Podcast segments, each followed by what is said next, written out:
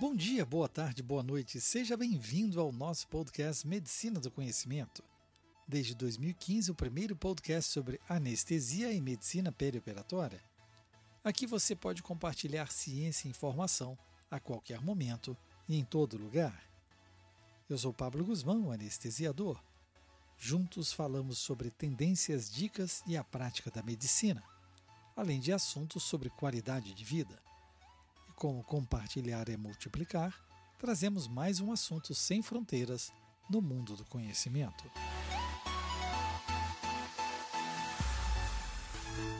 O Euroanestesia, Congresso da Sociedade Europeia de Anestesiologia e Cuidados Intensivos, é reconhecido mundialmente como um dos congressos anuais mais importantes e influentes em anestesiologia, dor, medicina perioperatória e terapia intensiva. É verdadeiramente uma plataforma internacional excepcional para aprimorarmos o conhecimento, revisarmos técnicas inovadoras, aprendermos sobre nossas diretrizes e nos comunicarmos colaborando e interagindo com um grande público internacional. Com o patrocínio científico da Pfizer, grandes avanços que mudam as vidas dos pacientes. Medicina do Conhecimento traz para você, caro ouvinte, principais pontos discutidos na área de dor e anestesiologia. No quarto podcast dessa série, trazemos uma análise da avaliação pré-operatória do século XXI. No simpósio organizado pela Sociedade Americana de Anestesiologia, Dr. David Heppner professor associado de anestesia da Harvard Medical School, abordou o tema sobre a situação atual das clínicas de otimização pré-operatória nos Estados Unidos. Na visão moderna, ocorre uma interconexão entre o cuidado centrado no paciente, a necessidade de otimização dos cuidados e um modelo de cuidados contínuo. No ponto centralizado nos pacientes, os serviços são entregues de forma individualizada, focando o preparo pré-operatório às necessidades cirúrgicas, entre o intervalo do diagnóstico até a data da cirurgia. A otimização médica se concentra no fluxo de cuidado para redução do risco e nos programas de pré-habilitação no manejo das condições da comorbidade anterior à cirurgia.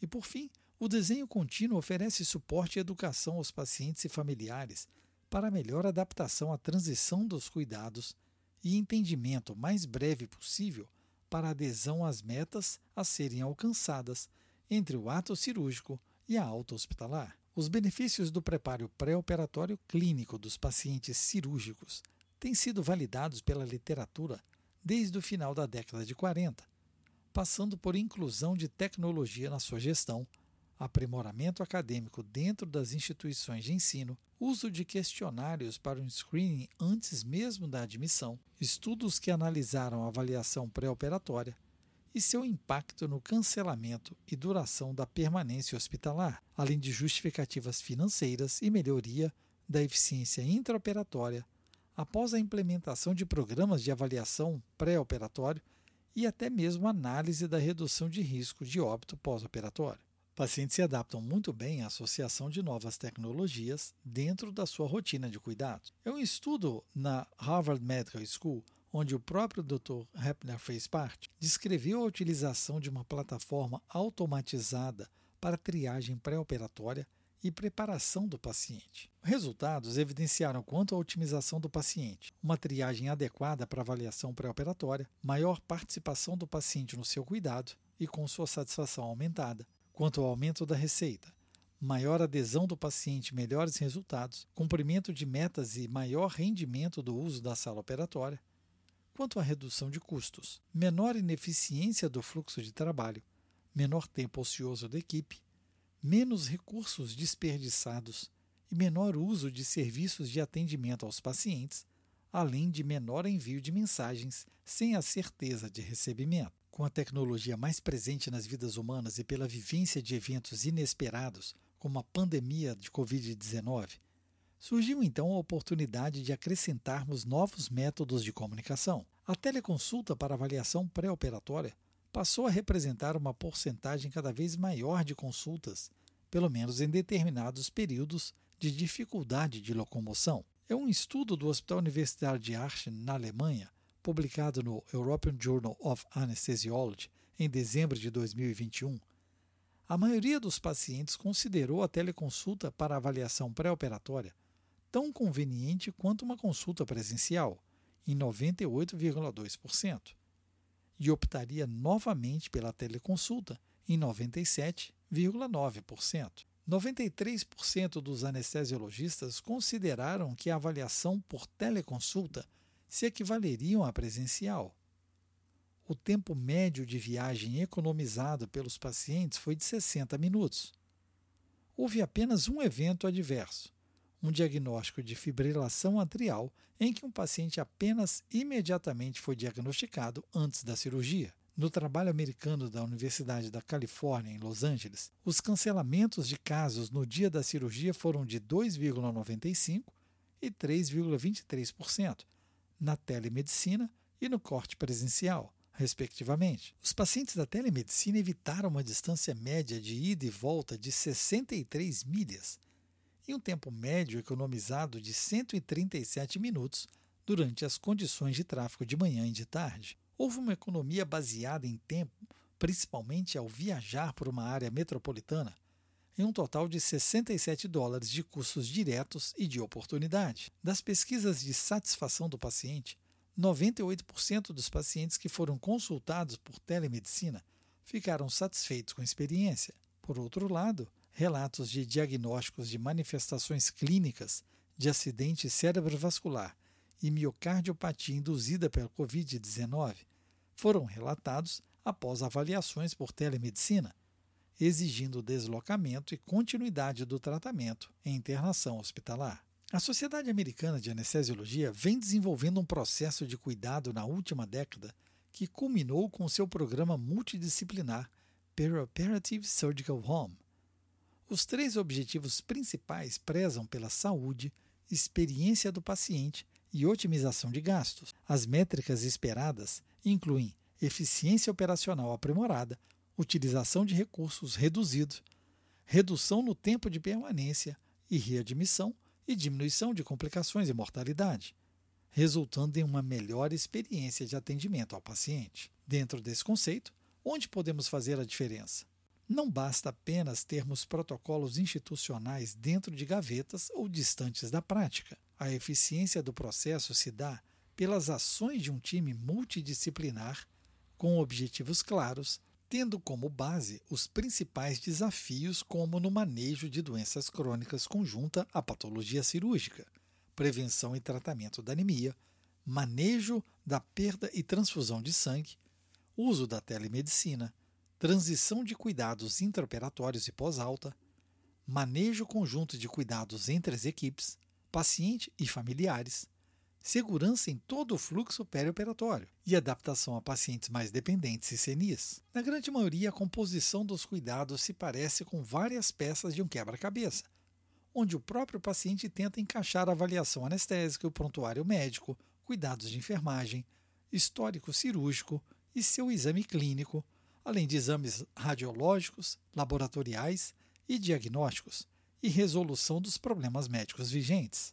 Isso não é tão simples assim, como revelado no trabalho da Harvard School of Public Health, publicado na Patient Education and Counseling em março de 2014, onde foram medidas deficiências na tomada de decisão compartilhada em planejamento de cuidados avançados e cirúrgicos. 1.034 pacientes foram avaliados após consulta com o cirurgião e seu procedimento agendado e 50% dos pacientes com reserva de vagas em UTI para o seu pós-operatório não estavam cientes disso. 50% dos pacientes com pós-operatório em UTI não possuíam plano de diretrizes de cuidados avançados. 10% dos pacientes estavam em conflito sobre a decisão de terem seu procedimento realizado.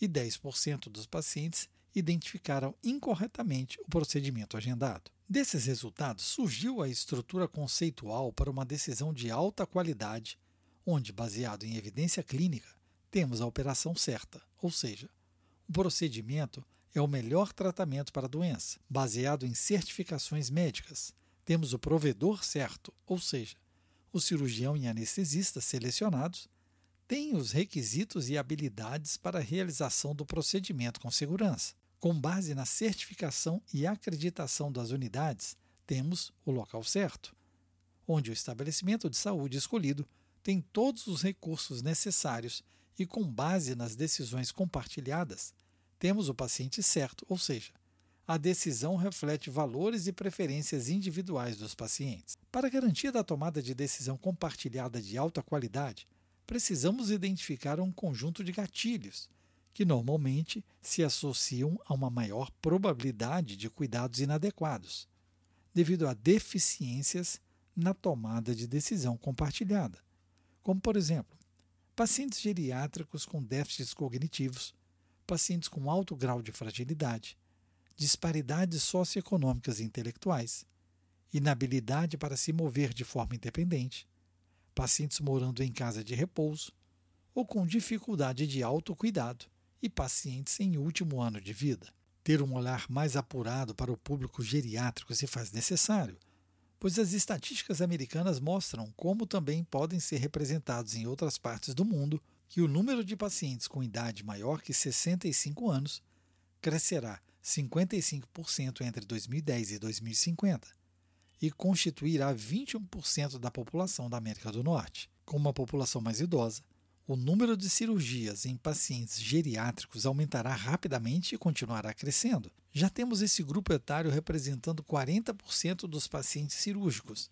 e 30% dos pacientes ambulatoriais, o que já nos exige cuidados específicos no fluxo perioperatório. Pacientes com baixa performance em testes de screening cognitivo pré-operatório possuem o dobro de chance de permanecer pelo menos mais um dia de internação frente ao programado e com ocorrência de 21% de delírio pós-operatório. Olhando para atuais modelos de negócio na saúde, com o princípio de valores baseados na entrega do cuidado de saúde, o papel do anestesiologista se faz ainda mais importante. Otimização de cuidado, classificação de risco pré-operatório, manejo da dor aguda perioperatória, controle do balanço hemodinâmico e reposição volêmica, além do uso de tecnologias e técnicas multimodais, permitem à instituição melhor gerenciar custos e ofertar todos os cuidados necessários. Em que ponto você se encaixa nessa perspectiva de avaliação do paciente no contexto da medicina perioperatória?